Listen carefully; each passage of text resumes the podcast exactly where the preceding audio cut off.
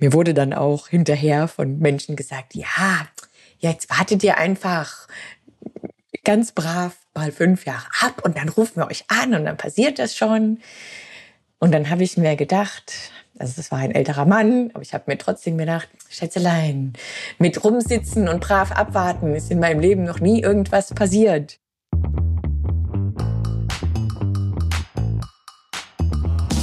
Willkommen bei 5050 bei OMR.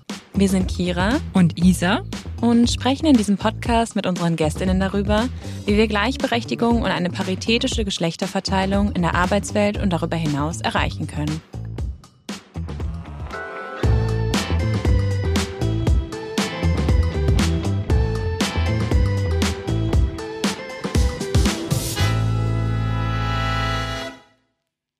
Hi Nicola, willkommen im 50-50 Podcast. Wir freuen uns sehr, dass du heute bei uns bist. Isaac, ja, ich freue mich sehr, dass ich da sein darf. Nicola, du hast eine super spannende und vielfältige Vita. Ich glaube, ähm, ja, so eine Person hatten wir hier noch nie im Podcast. Ähm, ich versuche mal ein bisschen aufzurollen, was du so gemacht hast und dann gehen wir später nochmal auf die Themen einzeln ein. Du warst eine der ersten Kampfjet-Pilotinnen Deutschlands, flogst zuerst Tornado und dann Eurofighter. Du hast einen kurzen Zwischenstopp bei McKinsey eingelegt. Mittlerweile bist du Keynote-Speakerin und arbeitest auch als Dozentin für Notfall- und Krisenmanagement.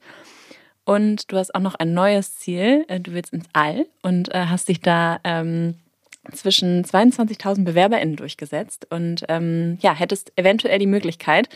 Super, super viele Themen und ich habe wahrscheinlich noch ein paar vergessen. Aber um hier erstmal ein bisschen anzukommen, würde ich dich fragen, wie es dir geht und ja, wie du hier heute Morgen in dem Gespräch ankommst. Wir nehmen sehr früh auf. Ja, also eigentlich geht's. Ne? Es ist kurz nach neun an einem Freitagmorgen wo man meinen würde, da ist man schon gut wach. Und jetzt war ich 14 Jahre lang bei der Bundeswehr, da ist so der normale Dienstbeginn 6.30 Uhr. Also da waren wir um 9.30 Uhr schon voll dabei. Aber selbst nach 14 Jahren Bundeswehr bin ich kein Morgenmensch. Ja, mein Biorhythmus sagt einfach, dass ich abends arbeite und jetzt bin ich auch noch Mama einer kleinen Tochter im Moment und deswegen morgens immer völlig zerstört. Ich gebe die in der, im Kindergarten ab, als wäre ich irgendwie oh, die Hexe Gundula, die Haare immer auf halb acht und dann nickt man sich ja so den anderen Müttern so verständnisvoll zu, ne, die auch so halb im, im, im Schlafanzug noch da sind. Aber ja, das sind so die lustigen Dinge im Leben. Ja, das kann ich sehr gut nachvollziehen. Ich bin auch absolut kein Morgenmensch. Eine Frage, die wir im Podcast am Anfang immer stellen, ist die Frage, wann hast du denn zum ersten Mal bewusst über das Thema Geschlechtergerechtigkeit nachgedacht? Vor allem auch gerade, du hast ja in sehr vielen männerdominierten Bereichen oder bist in sehr vielen männerdominierten Bereichen unterwegs. Wahrscheinlich gibt es da den ein oder anderen Zusammenhang.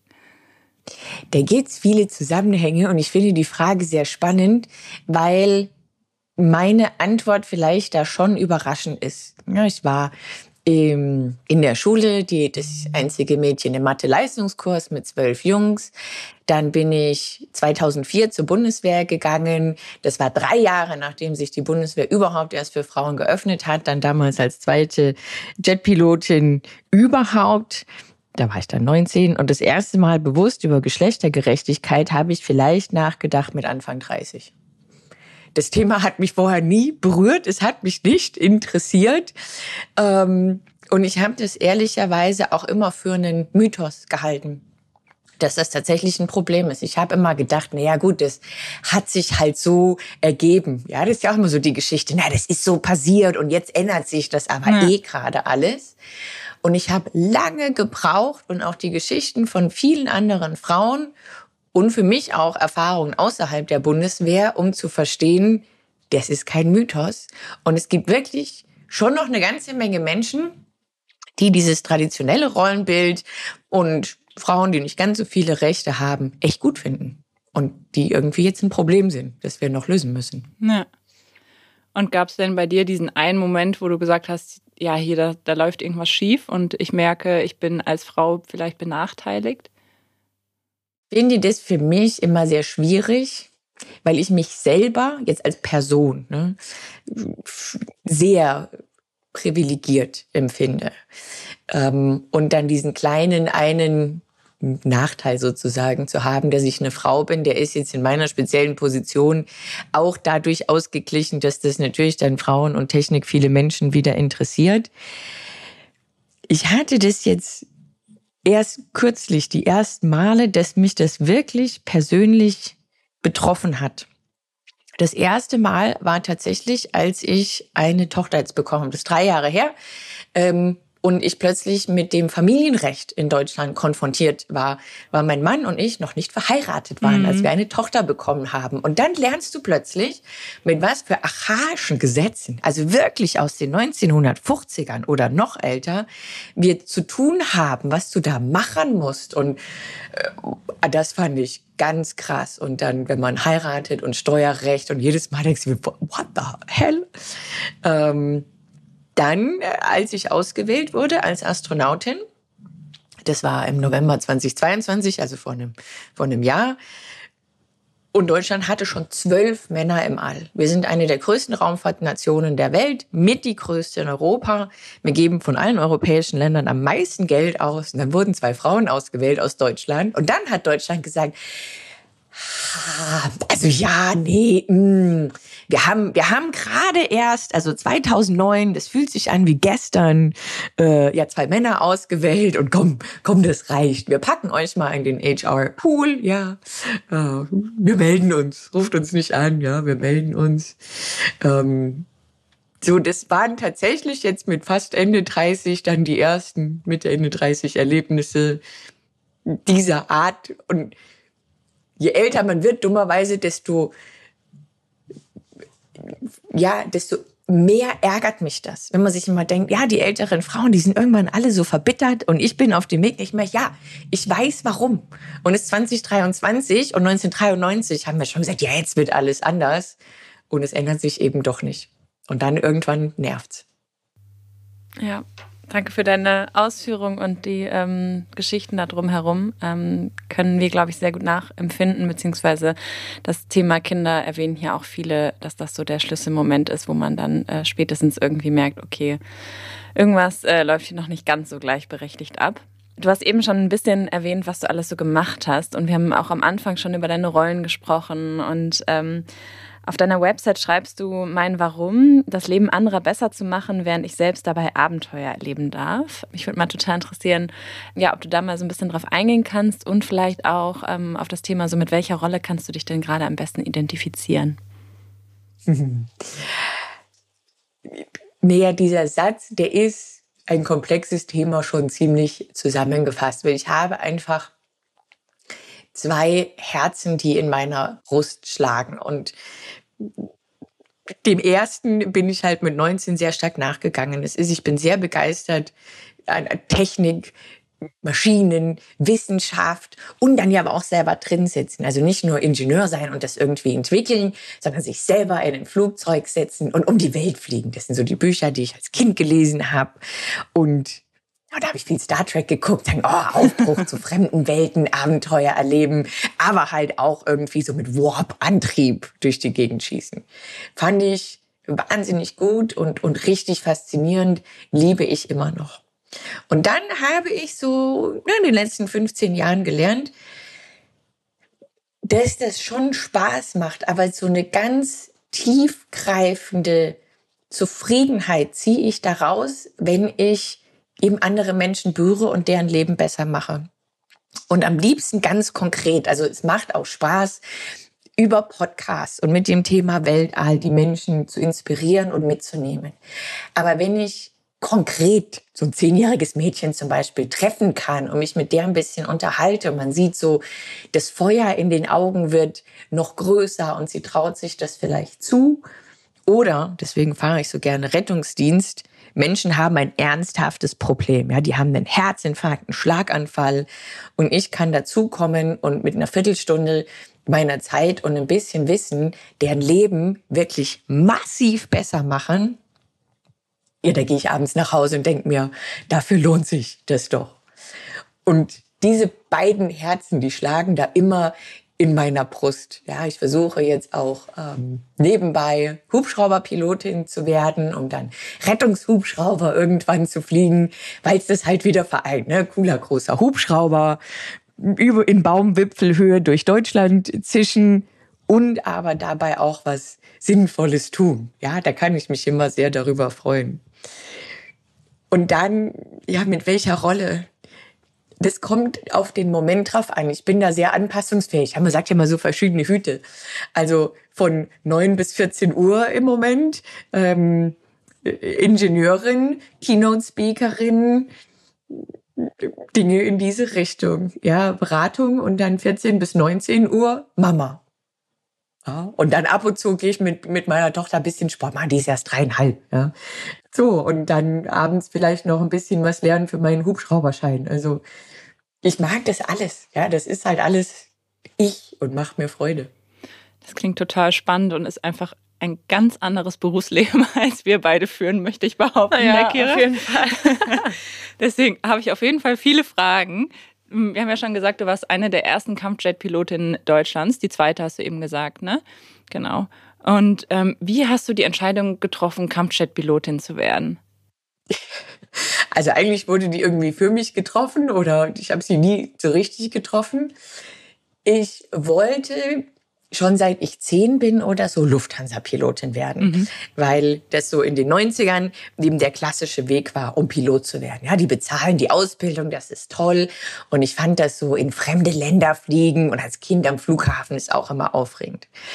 Dann habe ich mit 16 festgestellt, ah, denk, ich werde nur 1,60 Meter groß. Ich bin sehr klein und zierlich. Und die Lufthansa hat auch heute noch die völlig bescheuerte Größenbeschränkung von 1,65 Meter. Ach, das habe ich noch nie gehört. die Lufthansa. Wow. Ja, ja, es ist auch Quatsch. Ja, also andere Fluglinien haben das nicht, so, aber Lufthansa sagt, nee, unsere Piloten groß und stattlich. Und dann bin ich auf der Suche nach einer Alternative über die Bundeswehr gestolpert und habe dann die ersten YouTube-Videos damals gesehen, habe mir gedacht, oh, Alter, das ist ja noch viel geiler. Keine Passagiere, die Dinger fliegen Überschall und, auch das fand ich damals schon wichtig, man macht auch noch was Sinnvolles damit. Man, der Dienst in der Gesellschaft da ist ziemlich abstrakt, aber doch da. Und dann war sofort klar, okay, also als normaler Mensch bestehst du so ein Auswahlverfahren eh nicht. Ja, da muss schon Tom Cruise sein. Gibt auch unendlich viele Mythen. Ja, du darfst keine Plumpen in den Zähnen haben. Du musst perfekte Augen haben. So. Und dann habe ich mir gedacht, nee, ich bewerbe mich jetzt trotzdem mal, mache das Auswahlverfahren. Das dauert drei Wochen, das waren drei Wochen schulfrei, das fand ich mega. Und dann, wenn die dich abgelehnt haben, machst du halt was Richtiges. Da wollte ich irgendwie Physik studieren oder einen diplomatischen Dienst gehen. Und dann habe ich mich da beworben und aber auch richtig gut vorbereitet. Und dann haben die mich halt genommen. Ich so, Jetzt äh, muss ich zur Bundeswehr? Okay, habe ich gar keine Ahnung davon. Und natürlich auch wieder nur zu viele so Hollywood-Vietnam-Filme gesehen. okay, hm, will ich das? Weiß ich nicht. Dann kann man bei der Bundeswehr am Anfang, die ersten sechs Monate sind Probezeit. Da kannst du jeden Tag hinschmeißen, kannst gehen. Ich merke, na komm, die ersten sechs Monate nimmst du mal mit. Da gibt's auch gleich für so einen Abitenten ganz nett Geld. Schaust dir das an. Nach sechs Monaten war es okay, aber ich hatte noch kein Flugzeug gesehen. Ich dachte, na, jetzt musst du noch ein bisschen länger dabei bleiben. Und so, um zu sehen, naja, wie ist das denn wirklich? Plötzlich war es 14 Jahre später, ja. Und dann habe ich gemerkt, ah, so ist das wirklich. Das war cool. Jetzt mache ich was anderes. Spannend. Und wie kann man sich dann den Alltag so vorstellen in der Zeit? Nee, das hat zwei große Phasen. Die ganze Phase der Ausbildung, das dauert, bis man wirklich fertig ist, schon zwei, drei Jahre am Anfang. Das ist sehr intensiv. Da kann man nichts anderes machen. Da ist man nur darauf fokussiert. Und dann der normale Alltag. Ich war in der Nähe von Rostock-Lage stationiert. Ich war in der Nähe von Köln stationiert. Das ist ein ganz normaler 9-to-5-Job. Also halt 6.30 Uhr bis 16.30 Uhr. Ähm, man kommt in die Arbeit. Es gibt immer ein großes Briefing in der Früh mit allen. Dann wird man eingeteilt, ob man fliegen darf oder nicht fliegen darf. Natürlich ist der Tag, an dem man fliegen darf, der bessere. Ähm, dann bespricht man das wie Fußballtraining. Ja, wir besprechen, was wollen wir heute trainieren? Trainieren wir offensives Spiel, defensives Spiel? Wer spielt die gegnerische Mannschaft? Dann gehen wir fliegen, ein, zwei Stunden lang, und dann wird das sehr lange nachbesprochen. An den Tagen, an denen man nicht fliegen geht, macht man halt wie alle anderen Menschen auch Papierkram. wird mit E-Mails malträtiert und Nebenaufgaben, ja. Auch unsere Planung, die Einsatzpläne, die Organisation von Events, auch das machen alles Piloten. So, aber man darf schon relativ oft fliegen gehen. Das ist immer so ein bisschen Mythos. Zwei, dreimal die Woche bestimmt. Da ging es auch nie darum, dass wir nicht genug fliegen, sondern dass wenn wir richtig auf Champions League Niveau trainieren wollen, brauchst du schon ganz schön viele Mitspieler. Und wir haben da oft nicht genug Ressourcen gehabt, um da wirklich auf Weltklasse-Niveau zu trainieren, was dann manchmal ein bisschen frustrierend ist. Aber es ist natürlich schon immer ein Privileg, wenn man da mit so einem teuren Flugzeug alleine mit seinen Freunden zum Fliegen gehen darf. Sehr, sehr spannend. Ähm, da unser Podcast 50-50 heißt und wir natürlich irgendwie hier ähm, immer überlegen und Ideen brainstormen, wie man ein bisschen mehr Frauen auch in männerdominierte Branchen kriegt, muss ich natürlich auch nochmal nachfragen, wie das bei der Bundeswehr ist. Ich habe gelesen, es gibt ähm, ungefähr 13 Prozent Frauen aktuell in der Bundeswehr. Ähm, ich hoffe, die Statistik ist noch aktuell. Mich würden mal so deine Erfahrungen interessieren. Wie nimmst du das aktuell wahr? Siehst du Veränderung und ähm, was hast du vielleicht für Ideen, damit das Umfeld auch für Frauen noch ein bisschen attraktiver wird? Oder vielleicht auch andere marginalisierte Gruppen? Ja, das ist eine, das finde ich eine sehr spannende Frage, mit der sich die Bundeswehr meiner Meinung nach auch noch deutlich mehr beschäftigen sollte. Da werden es wieder ein paar Stöhnen, weil die beschäftigen sich schon damit. Aber das Problem ist immer, wenn eine Gruppe von Menschen, die nicht zu dieser Gruppe dazugehört. Also wenn sich ein Haufen Männer damit beschäftigen sollen, was machen wir jetzt mit den Frauen? Und nicht die Frauen fragen, die das machen, dann wird es halt immer schwierig. Ne? Also an sich, wenn man da mal im Dienst ist, ist es überhaupt kein Faktor. Ich habe da nie Probleme gehabt oder jetzt irgendwelche krassen Anekdoten. Ich meine, natürlich gibt's immer mal wieder Kollegen und Kameraden, wo man sich denkt, du bist ein rechter Depp. Ja, und dann mögen die einen auch nicht. So, aber das habe ich nie darauf, nur darauf zurückgeführt, dass ich eine Frau bin. Ich bin da mit Anfang 20 aufgeschlagen und ich bin eher der extrovertierte Typ. Also manchmal vielleicht mit meinen Sprüchen eher ein bisschen über die Stränge geschlagen, ja, wenn man versucht, sich dann da zu etablieren. Ähm, ich habe auch manchmal ja, meistens einen ganz guten Job gemacht. Damit macht man sich auch nicht immer beliebt. Damit macht man sich auch als Frau nicht beliebt, aber auch sonst. Ja, die Menschen, die schlechter sind als man selber, freuen sich nie. Das Problem haben die Männer auch. Das war also nie ein Faktor. Wir hatten viel Schwierigkeiten, eine passende Ausrüstung zu kriegen, weil ich so klein bin, weil Frauen auch anatomisch anders gebaut sind. Da tut sich die Bundeswehr bis heute schwer.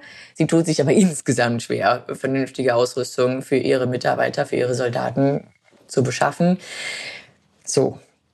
Im, und 13, 15 Prozent ungefähr Frauenanteil ist auch schon ganz gut, weil das schon bedeutet, in einigen Bereichen gibt es schon 30 Prozent Frauen, was glaube ich so eine realistische Zielgröße ist. In anderen Bereichen geht die Zahl aber gegen Null. Ja, in der Fliegerei, in der Jetfliegerei ist es wirklich verschwindend gering, unter einem Prozent Frauenanteil und in anderen Teilen auch. Und was sind so die Bereiche, wo, so wo es viel wäre? ist? Äh, wo es fast gegen Null geht. Ja, also wenn du jetzt zu den Gebirgsjägern gehst oder zu, mhm. ne, wo das sehr körperlich ist, muss ich natürlich als kleine, leichte Person wäre es für mich auch schwierig gewesen. Und was, welche Bereiche, Die, da sind viele Frauen, das meinte ich? Ja, Personal. Personal, Personal, also, okay. Innendienst, ja, klassisch, okay. ja, wie in allen anderen Firmen auch. In der Fliegerei macht es nur keinen Sinn, weil das ist so ein guter Beruf für Frauen. Weil ich muss nicht groß sein oder stark oder schnell, was alles Technik und Hydraulik. Ich muss nur ein bisschen clever sein. Ja, und die meisten Frauen in Beziehungen werden sagen, also ein bisschen clever, vielleicht auch ein bisschen cleverer als mein Mann. Das geht schon. Ja. das liegt also viel, ganz viel meiner Meinung nach im Bewerbungsverfahren oder wie die Bundeswehr versucht, Nachwuchskräfte anzuziehen. Da machen sie inzwischen schon einen ganz guten Job mit YouTube und so. Aber man muss diese Zielgruppen noch mehr ansprechen, auch wir als Gesellschaft. Ja, es gibt es immer noch, dass Bundeswehr-Jugendoffiziere an Schulen kommen und rausgeschmissen werden. Ich sage, ja, immer, die schlechten Geschichten sind 70, 80 Jahre her. Ich verstehe das. Die Bundeswehr ist ein Staatsorgan. Wie die Polizei, wie die Feuerwehr. Wir brauchen die ganz dringend. Und ich denke schon, mit dem, wie in unsere Welt im Moment dasteht, Konflikten in der Ukraine und Israel, dass man das irgendwann jetzt mal ein bisschen verstehen kann, dass gute, sinnvolle Verteidigungsfähigkeit was wert ist. Ja, also, dass wir das als Gesellschaft mittragen und auch wollen, dass clevere, junge Frauen das machen und nicht nur Menschen, die irgendwie keine andere Wahl haben. Und dann sind zum Teil, also gerade in der Fliegerei, die Auswahlprozesse, eben diese drei Wochen Auswahlverfahren bei der Bundeswehr aus Versehen, aber trotzdem schon so ausgelegt, dass Männer die viel eher bestehen. Da müsste man jetzt viel in Auswahlverfahren einsteigen, aber im Prinzip testen die nicht, also die haben sich nicht überlegt, wie wollen wir unsere Piloten haben und wie testen wir das, sondern die haben sich in den 80ern Tests überlegt und haben dann geschaut, kommen da hinten gute Piloten raus. Und damit kriegst du zwar eine Gruppe gute Piloten, du verlierst aber einen Haufen Menschen, die auch gut wären. Ganz konkret, die testen im Prinzip aus Versehen, ob Menschen gut Videospiele spielen können. Ob jemand viel zockt, ja, ob der schnelle Reaktionsfähigkeit, ob der an einem Joystick gut ist. Das ist auch ein vernünftiger Pilot, aber es ist nicht mehr die Fähigkeit, die ich heutzutage als allermeistes brauche. Und es ist einfach so, dass 16-jährige Mädels lieber was anderes machen oder viel mehr als 16-jährige Jungs, die halt noch mehr zocken. Deswegen haben die da einen Vorteil. Ich brauche heutzutage Piloten, die Kiste fliegt sich von selber, die einen Überblick haben, die, wenn 20 gegen 40 fliegen, das sortieren können, die auf verschiedenen Radiofrequenzen zuhören können. Das sind alles im Stereotyp statistisch gesehen eher weibliche Eigenschaften. Ja, sehr spannend. Sehr, sehr spannend, ja. Aber das testen sie nicht. Das habe ich Ihnen auch schon mal versucht zu erklären, aber Sie hören nicht zu. Und dann ist ja auch nochmal der nächste Step, ähm, selbst wenn dann die Auswahlverfahren angepasst werden würden, ähm, wie man dann schafft, dass es Safe Spaces äh, gibt in der Bundeswehr selbst, dass Frauen sich wohlfühlen, dass sie irgendwie das Gefühl haben, sie müssen sich nicht behaupten gegen die äh, männlichen Kollegen. Ähm, das ist ja wahrscheinlich dann der nächste Step, oder? Tatsächlich. Okay. Also in der Fliegerei, wenn man da mal angekommen ist, wenn man da einen guten Job macht, ist es ein absoluter Safe Space. Und wir hatten alles. Das meint man vielleicht nicht. Also wir haben da Frauen, wir haben da Schwarze, wir haben da Homosexuelle, wir haben da Transpersonen, ähm, alle in Cockpits von Jets. Und das interessiert niemanden Piloten dafür gar keine Zeit haben. Ja, zu sagen, ja, der fliegt voll gut. Ich meine, die fliegen direkt neben mir. Meter Abstand. Oder mit 800 kmh auf mich zu, wenn wir was trainieren. Da denke ich mir nicht, oh, der ist schwul, der kann, ja, nee. Hm. Mich interessiert nur, kann er oder sie das und trifft er mich gleich oder nicht. Und selbst wenn das der ganz heteronormative 1,80 Meter Mann ist, wenn der das nicht kann, dann brauche ich den da nicht. Und andersrum, ja, wenn ich eine lesbische, schwarze Muslimin da hätte und die kann das, dann ist es okay. Dann sind die voll akzeptiert. Das fand ich da immer richtig, richtig gut. Deswegen habe ich ja auch eingangs gesagt, habe ich erst über dieses Geschlechtergerechtigkeitsthema für mich wirklich Anfang 30 nachgedacht, als es dann mehr in die zivile Welt ging. Ja. ja. Also hat man in anderen Bereichen der Bundeswehr vielleicht anders. Ich habe es nie anders äh, erlebt. Ich fand das immer richtig gut. Da ist es mehr, den Beruf von außen attraktiv zu machen, das Auswahlverfahren zu machen. Und dann, das trifft aber alle gleich, ist die Bundeswehr nicht immer ein angenehmer Arbeitgeber, wenn man dann äh, wieder ins Elterndasein rutscht. Ja, also wenn ich dann wieder flexible Arbeitszeitmodelle möchte äh, und mir aussuchen, an welchem Ort ich wohne, dann wird es schwierig, aber dann wird es für alle gleich schwierig. Und warum hast du die Entscheidung getroffen, die Bundeswehr zu verlassen? Ging das mit der Geburt deiner Tochter einher? Es war deutlich vorher, aber schon zum Teil mit Hinblick darauf zu sagen, wenn ich eine Familie gründen möchte, wenn ich mal ein bisschen mehr Ruhe haben möchte und mehr Selbstbestimmungsrechte, wo wohne ich, mit wem arbeite ich wann, dann ist es in der Bundeswehr sehr schwierig. Ich war aber auch 14 Jahre dabei und durfte da einmal alles machen, was irgendwie spannend ist. Äh, die verschiedenen Rollen fliegen, als Fluglehrerin tätig sein, in Deutschland leben und fliegen, in den USA. irgendwann ist es dann halt, da war so die Entscheidung wirklich dran, mache ich das jetzt mein ganzes Leben und voll Karriere in der Bundeswehr oder mache ich noch mal was anderes? Ja, und es macht dann irgendwann Sinn, Mitte 30 sich zu entscheiden. Ah, und ich wollte immer zu viel und dann zu sagen, ah, es gibt schon auch noch andere spannende Dinge und Raumfahrt und das und das und deswegen habe ich das dann 14 Jahre wahnsinnig gerne gemacht. Aber dann war es auch mal gut. Ja, ja, spannend. Und mich würde noch mal interessieren, wie du generell Entscheidungen triffst. Hast du Ziele, die du erreichen willst für dein Leben oder war es eher immer so die Leidenschaft für ein bestimmtes Thema in dem Moment? Beides. Beides ist und ist auch immer eine Mischung aus sehr überlegt und totalem Bauchgefühl. Also jetzt zum Beispiel mit dem Thema Weltall und Astronautin werden wenn ich mir denke, boah, das wäre doch jetzt noch lustig. Ja, ich habe da Lust drauf. Das gefällt mir, die Idee.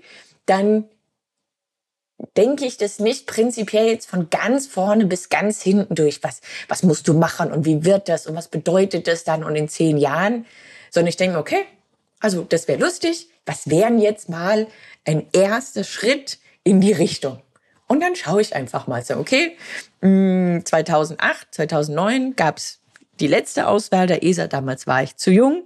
Dann habe ich gelesen, hey, du musst dafür auch studiert haben. Ja, dann habe ich halt mal ein Studium angefangen. Habe ich mir gedacht, ah, das ist doch gut. Macht aber ja eh Sinn. Ja, dann hatte ich noch mehr Qualifikationen, auch für andere Dinge.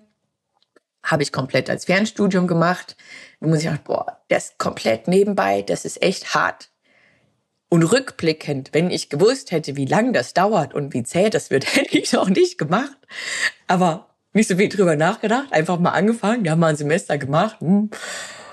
Und auf der Hälfte des Weges habe ich mir, boah, boah, ist das zäh. Aber jetzt hatte ich ja schon die Hälfte des Weges, dann brauchst du auch nicht mehr aufhören, ja. Und so kommt dann immer eins zum anderen.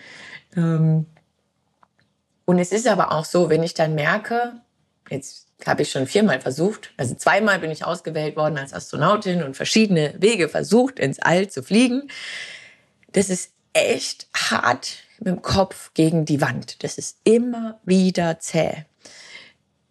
Um dann zu sagen, okay, es bringt nichts, ja, diese Durchhalteparolen, gib nicht auf, bla. Sondern ich sage, okay, wenn ich hier mit dem Kopf gegen die Wand schlage, wo gibt's denn eine Tür? Was kann ich denn noch für andere clevere Wege finden, das gleiche Ziel zu erreichen, aber ohne da jetzt so große Mauern niederreißen zu müssen. Und das ist jetzt mehr mein Ding, dass ich mir denke, okay, Deutschland möchte das gerade staatlich nicht finanzieren und nicht machen. Was gibt's denn noch für andere Ideen? Ja, so kommerziell und dann gehe ich halt mal wieder auf dem Weg ein bisschen los und dann muss man viele Samen streuen und mit vielen Menschen reden und meistens platzt der Knoten dann irgendwann. Und wie geht es jetzt weiter mit deinem Vorhaben ins All zu gehen? Du bist jetzt ja praktisch auf einer Warteliste, kann man das sagen? Ja. Und das kann man genauso sagen. und wenn Deutschland sich jetzt entscheidet, doch wieder AstronautInnen ins All zu schicken, wärst du denn bei den ersten, die gefragt werden würden? Also das ist die Idee. Die ESA hat, die ESA, die Europäische Raumfahrtagentur, letztes Jahr 17 Astronauten ausgesucht. Dann haben für fünf Länder haben gesagt, ja, wir wollen das, wir wollen, dass unsere Astronauten ausgebildet werden. Frankreich zum Beispiel und die Schweiz. Und die durften dann anfangen. Deutschland hat eben noch zwei aktive Astronauten. Und wenn wir uns jetzt überlegen, wir hätten gerne eine dritte oder eine neue, jüngere, dann würde entweder für Amelie Schönwald oder mich, wir sind zu zweit ausgewählt mhm. worden, die Ausbildung losgehen. Im Idealfall für uns beide, weil ich diese Konkurrenzsituation maximal dämlich finde. Mhm. Ja, wenn du dann so zu zweit auf der Warteliste stehst für einen Platz. Ich denke, wer sucht denn dann das nochmal aus? Ja, mir wurde dann auch hinterher von Menschen gesagt, ja, jetzt wartet ihr einfach ganz brav mal fünf Jahre ab und dann rufen wir euch an und dann passiert das schon. Und dann habe ich mir gedacht, also es war ein älterer Mann, aber ich habe mir trotzdem gedacht, Schätzelein, mit rumsitzen und brav abwarten ist in meinem Leben noch nie irgendwas passiert. Ähm, und natürlich, wenn die jetzt in drei, vier, fünf Jahren anrufen, gehe ich auch ans Telefon und nehme das mit. Aber ich versuche schon auch eben bis dahin andere Wege zu finden, kommerzielle Raumfahrt eben zum Beispiel, sagen, hey, also ich habe schon mal bewiesen, dass ich den Job theoretisch machen könnte. Ja. Lass ihn mich doch machen. Wäre doch cool. Es ist auch witzig, weil das in meiner eigenen Bubble und Welt ist das so ein, wie so ein persönliches Thema. Ich kenne auch einen Haufen Frauen, die machen diesen Job, Amerikanerinnen, Französinnen, Britinnen. Ich kenne wirklich viele Frauen in Deutschland, die diesen Job machen könnten. Dann erscheint es auch nicht so eine große Sache, mal eine Astronautin ins All zu schicken. Und dann treffe ich Frauen aus ganz anderen Bereichen, gerade aus handwerklichen Berufen, bei der Feuerwehr, aus den ländlichen Bereichen, die echt noch kämpfen. Ja, freiwillige Feuerwehrfrauen in Deutschland, die mit echt zurückgebliebenen Hinterwäldlern da zu tun haben. Und für die eben zu zeigen, hey, wir können das auch, ja, Ja. und besser als die anderen, äh, fände ich so wichtig und würde mir da wirklich viel bedeuten. Und äh, natürlich auch wenn Amelie fliegt, ja, dafür muss jetzt nicht ich die Erste sein, aber dass wir das an sich mal machen und auch wirklich dann feiern und zelebrieren, fände ich gut. Was da auch oft untergeht, der Iran und Saudi-Arabien haben das schon geschafft. Die hatten wirklich gut ausgebildete Top-Frauen im All. Also so steht es da um unsere Gleichberechtigung. Wow. Kurz hinter Saudi-Arabien. Ich wollte gerade sagen, das sind ja auch Länder, mit denen wir uns gerne vergleichen wollen bei dem Thema. Wo man auch sagen kann, ja gut, die sind halt auch einfach moderner in Frauenthemen als wir. Also klar, ne? so. Ja, wollte gerade sagen. Hm. Okay, ähm, mich würde noch mal interessieren, du hast dich gegen 22.000 BewerberInnen durchgesetzt. Ähm, einmal noch mal vielleicht kurz auf den Prozess eingehen. Was musstest du alles tun, um bis dahin schon zu kommen? Und ich meine, man kann dir schon gratulieren, weil du schon so weit gekommen bist. Ich meine, ich kann mir vorstellen, wie ähm, ja, nervig das jetzt sein muss, auf dieser Warteposition zu sein. Aber trotzdem hast du ja schon unfassbar viel bewiesen und äh, ja, bist jetzt an dieser Position. Was musstest du dafür alles tun? Also zum einen nehme ich natürlich dann sozusagen die Glückwünsche dafür äh, trotzdem entgegen, weil ich habe ja keine Absage bekommen. Ja, Ja. es hat mir ja jemand so einen äh, Stempel gegeben, gut genug. Das ist schon cool. Das ist auch am Anfang, wenn man sich da bewirbt und weiß, und es war völlig klar, dass sich da aus ganz Europa über 20.000 Menschen bewerben werden, dann tritt niemand an, da bewirbt sich niemand und denkt sich, na, auf mich haben die gewartet. Sondern ich kenne wirklich viele Menschen, die sich da beworben haben mit abgefahrenen Lebensläufen, ja, die in Doktor in irgendwas haben und Jetpiloten sind und Ärzte und schon mal in der Antarktis waren, wo du immer denkst, also wo ich auch wirklich eingeschüchtert bin bei diesen Lebensläufen. So, hilft aber nichts, ja. Nur jemand, der sich bewirbt, kann am Ende auch genommen werden. Die erste Runde ist tatsächlich die härteste. Man muss den Computeralgorithmus überwinden, dass man überhaupt die Einladung in die erste Runde kriegt. Und da muss man ein bisschen clever, ja, Dinge eingeben. Wie viele Sprachen sprichst du? Verratet es nicht der ESA, ne? Aber da konnte man auswählen, ich spreche eine Sprache gut, mittel oder schlecht. Und da habe ich mir gedacht, also schlecht spreche ich durchaus die ein oder andere Sprache.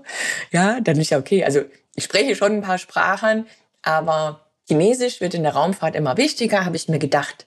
Also schlecht kann ich auf jeden Fall Chinesisch sprechen, habe ich das angeklickt. Neun Monate später, als dann die ersten Runden kamen, wo ich mit Menschen zu tun hatte, ich dachte, oh shit, jetzt wird's mal Zeit, Chinesisch zu lernen. Ja, au, ni au. Also ein bisschen clever darf man da schon sein. Dann die erste Runde, wo man wirklich eingeladen wird, sind Computertests. Da wird Koordinationsfähigkeit überprüft. Wie gut kann ich mich konzentrieren? Wie gut kann ich mir Dinge merken, die ich sehe oder höre? Wie gut kann ich mit dem Joystick umgehen? Lauter solche Sachen. Und da ist das Spannende immer, es wird niemand gesucht, der in einen richtig krass gut ist, sondern Personen, die in allen Bereichen, überall ziemlich gut sind. Also ich muss keine Überfliegerin sein, aber so ein guter Allrounder. Und was mir da immer geholfen hat, ich habe mich da schon wieder sehr gut drauf vorbereitet, aber es dann mit so einer gewissen Leichtigkeit und Freude dahin zu gehen. Ich habe mir immer gedacht, ja mal, wird wahrscheinlich nix, aber auch der Test macht Spaß. Ich trete hier an, alleine, das ist doch schon cool. Und jetzt habe ich hier mal ein bisschen Spaß, weil sehr viele Menschen das sehr gestresst, sehr verkrampft antreten, weil es meine einzige Chance, Astronaut zu werden. Und leider ist genau das der Ansatz, wie man nicht Astronaut wird. Dann gab es eine Runde mit einem Haufen Gruppenspielchen, Psychologie, ja, Teamfähigkeit wird da getestet. Dann ganz viel Medizin, 16 oder 17 Fachrichtungen, die in alle Körperöffnungen reingucken und Flüssigkeit. Also, oh, nicht meine Lieblingsrunde. Und dann gab es zwei Runden mit so Auswahlkommissionen. Ja, da wird man dann wirklich gegrillt. Da habe ich mich immer gefühlt wie bei so einer schlechten Pressekonferenz, wenn, wenn du das Spiel verloren hast. Warum machen sie das? Ist das nicht gefährlich? Ist das nicht teuer? Ähm, das war da sehr spannend.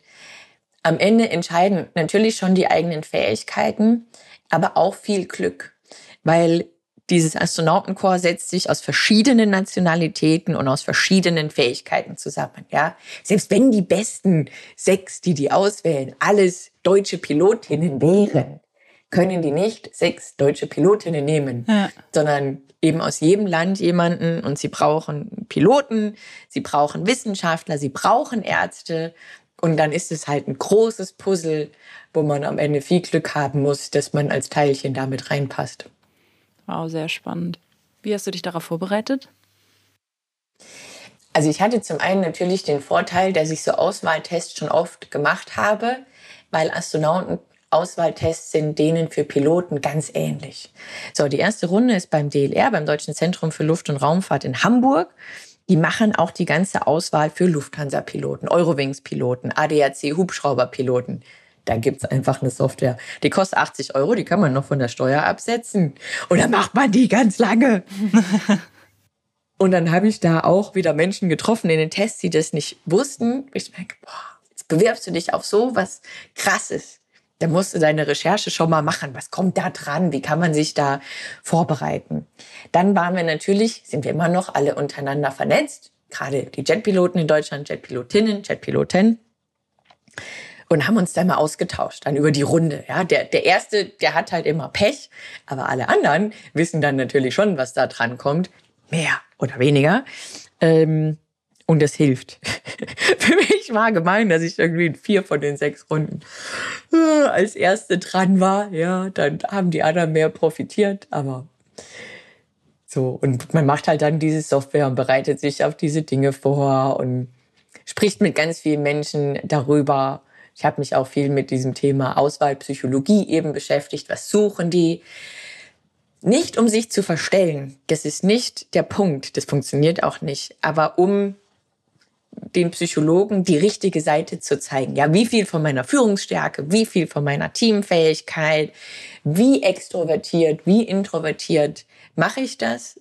Und das Profil, das gesucht wird, ist natürlich auch ein anderes als das von, von Jetpiloten. Ein Jetpilot sitzt da alleine drin, muss immer voll die Kontrolle haben. Astronauten sind meistens zu sechst, sechs Monate lang in so einem Big Brother Container da um die Welt unterwegs. Ja. Braucht man sehr viel soziale Kompetenz. Also da war ich deutlich ruhiger und fördernder unterwegs für mein Team, als wenn ich jetzt in der Pilotenauswahl gewesen wäre. Ja, danke für die Einblicke. Ähm, das ist auf jeden Fall was, was ich so noch nie mitbekommen habe. Und da kann man ja auch ganz viel draus lernen, wie du dich alleine darauf vorbereitet hast. Das finde ich sehr, sehr spannend. Du bist ja inzwischen unter anderem. Ein so ein ja. Test, weil ich erzähle, das gibt es immer in so Assessment-Centern auch, ne? Wenn du so eine Gruppenaufgabe lösen musst. Mhm. Also im Sitz da zu zweit oder zu vierten, die geben dir eine Aufgabe, wo jeder ein unterschiedliches Ziel kriegt. Mhm. So, also du musst, wir machen einen Reisekatalog, du willst, dass Afrika auf dem Titel ist, ich muss dafür sorgen, dass die USA auf dem Titel sind und wir haben so und so viel Zeit.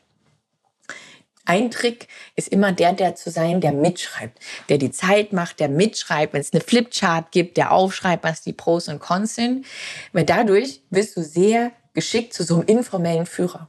Du musst nicht am meisten sagen, du musst nicht die totale Dominanz zeigen, aber weil du diejenige bist, die mitschreibt und die Uhrzeit nimmt und solche Dinge, hast du auch immer etwas zu sagen, ja?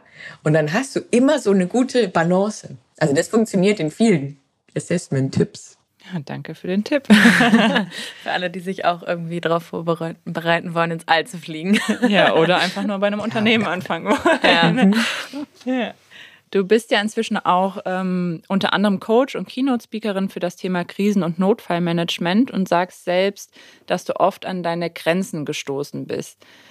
Welche Erkenntnisse und Erfahrungen gibst du denn den Leuten mit, mit denen du jetzt arbeitest?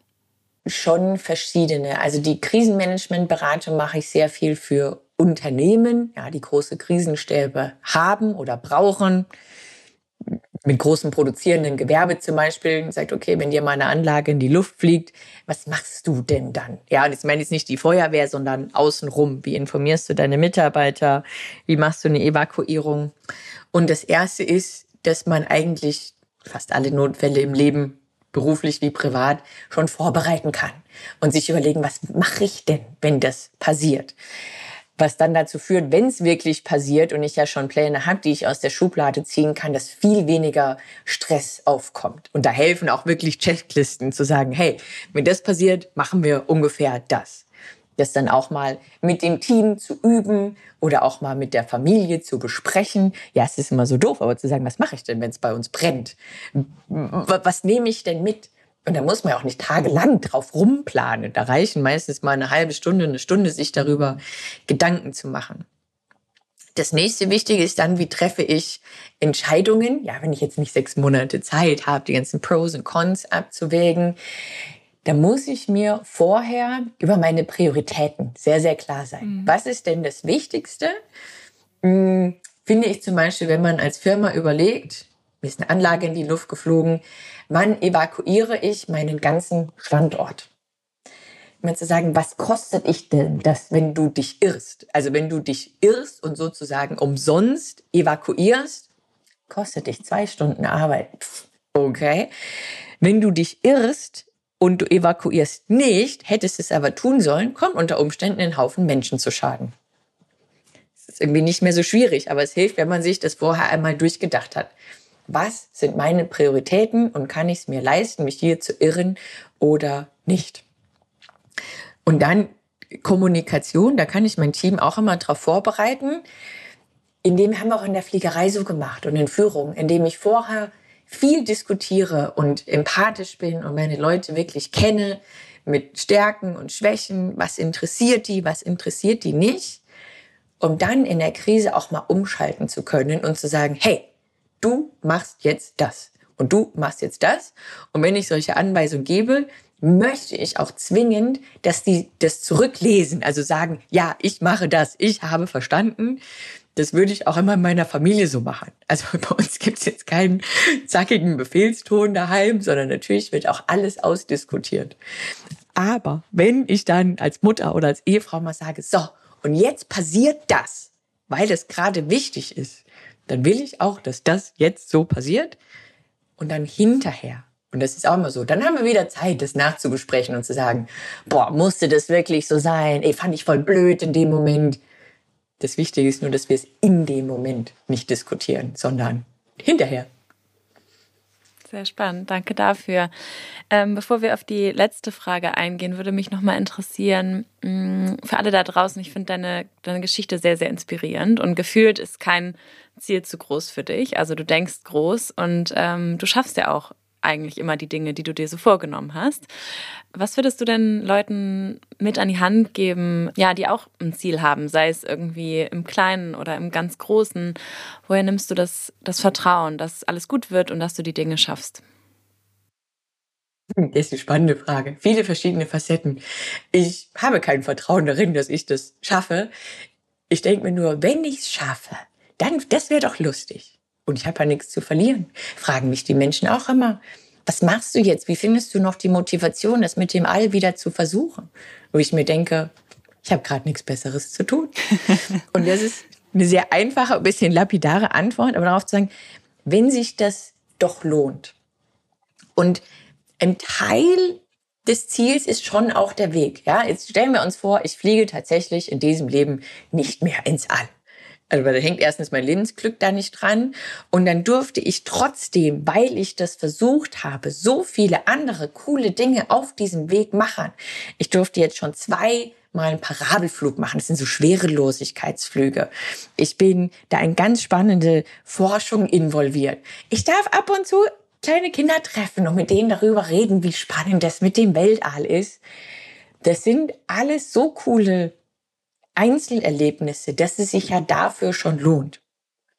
Die Amerikaner haben dafür einen sehr passenden Spruch, der ist immer so ein bisschen holprig auf Deutsch übersetzt, aber im Prinzip, wenn du hoch zielst und daneben, darunter triffst, ist immer noch besser, als wenn du niedrig zielst und triffst.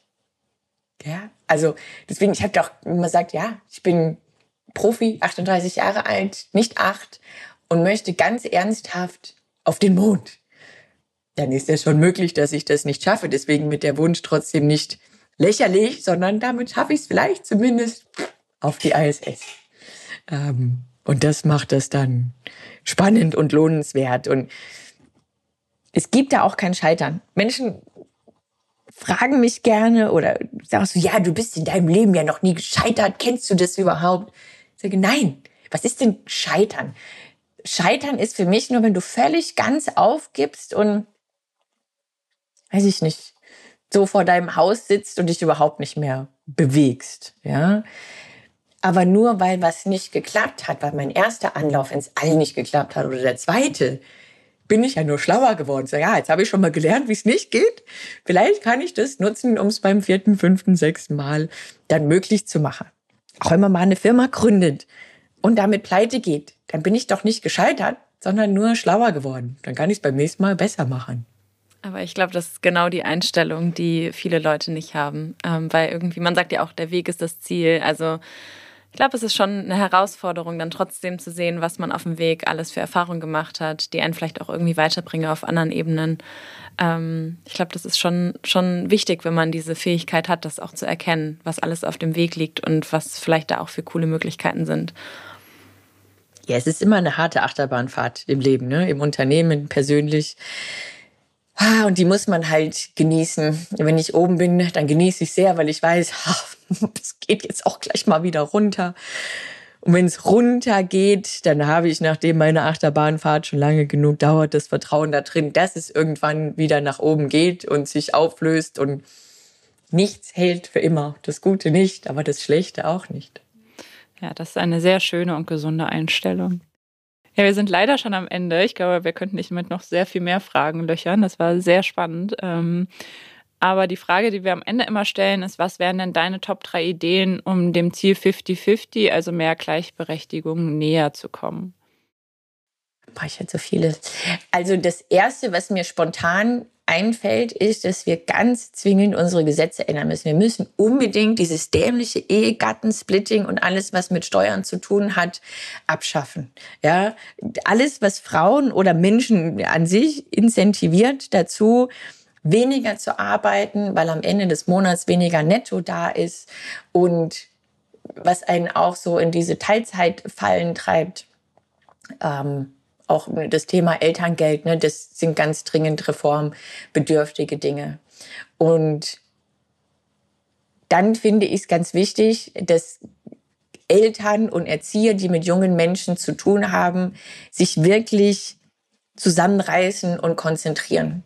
Meine Tochter liebt Pink, sie liebt Prinzessinnen und Kleider und sie darf das alles im Glitzertütü rumrennen, aber sie hat eine Werkbank und sie steht an der Werkbank und wenn wir Ikea-Möbel zusammenbauen, dann hilft die. Die ist drei, aber die kann einen Hammer und einen Nagel bedienen und natürlich kann die das, weil das sind essentielle Fähigkeiten im Leben, die haben nichts damit zu tun, dass man eine Frau ist und dass wir das vernünftig fördern. Und dann müssen wir als Frauen schon auch mal anfangen, uns dieser Stärke noch mehr bewusst zu werden. Wir sind in Deutschland, auf der Welt, überall die Mehrheit. Und wenn wir gegen unsere eigenen, ureigensten Interessen wählen gehen, ja, wenn ich mir denke, so wie kann, am ganz recht äußeren Rand, wie können die eine weibliche Wählerin haben? Äh, da müssen wir uns auch echt konzentrieren und wirklich dafür aufstehen. Die schweigende Mehrheit ist da immer ein echtes Problem. Lieben, lieben Dank für deine drei ähm, ja, letzten Ideen und äh, auch deine ganze Geschichte vorab. Und ähm, ja, all das, was du hier so mit reingebracht hast in unserem Podcast, war ein absoluter Mehrwert. Danke dir. Danke, Isa. Danke, Kira. Ja, das fand ich eine sehr, sehr, sehr inspirierende Folge, weil für Nicola scheinbar kein Ziel zu groß ist. Ich bin ja selbst ein kleiner Technik- und IT-Nerd und freue mich immer, wenn wir Frauen hier haben, die das auch fühlen und auch ähm, schon mit Mathe-LK in ihre Karriere gestartet sind. Also ich habe sehr viel gelernt, nochmal sehr viele Impulse mitgenommen und empfehle allen, Nicola zu verfolgen. Ja, absolut. Mir ging es ganz ähnlich und ich fand, man konnte von ihrer Geschichte so viel lernen. Also auch ich persönlich habe einfach wahnsinnig viel mitgenommen, obwohl ich mich natürlich null damit identifizieren kann, weil es gar nicht meinen Alltag widerspiegelt. Aber ja, sie hat schon ein paar sehr, sehr interessante Sachen gesagt und ich glaube, das Gespräch wird mich noch langfristig inspirieren. Und ähm, uns würde natürlich auch total interessieren, wie euch die Folge gefallen hat. Schreibt uns dafür sehr, sehr gerne auf LinkedIn, Kira oder Isa oder an 5050.omr.com und verfolgt uns auf den bekannten Plattformen. 5050 bei OMR der Podcast für eine paritätische Geschlechterverteilung in den Führungsetagen der Wirtschaft und Gleichberechtigung in der Arbeitswelt sowie darüber hinaus. Dieser Podcast wird produziert von Podstars bei OMR.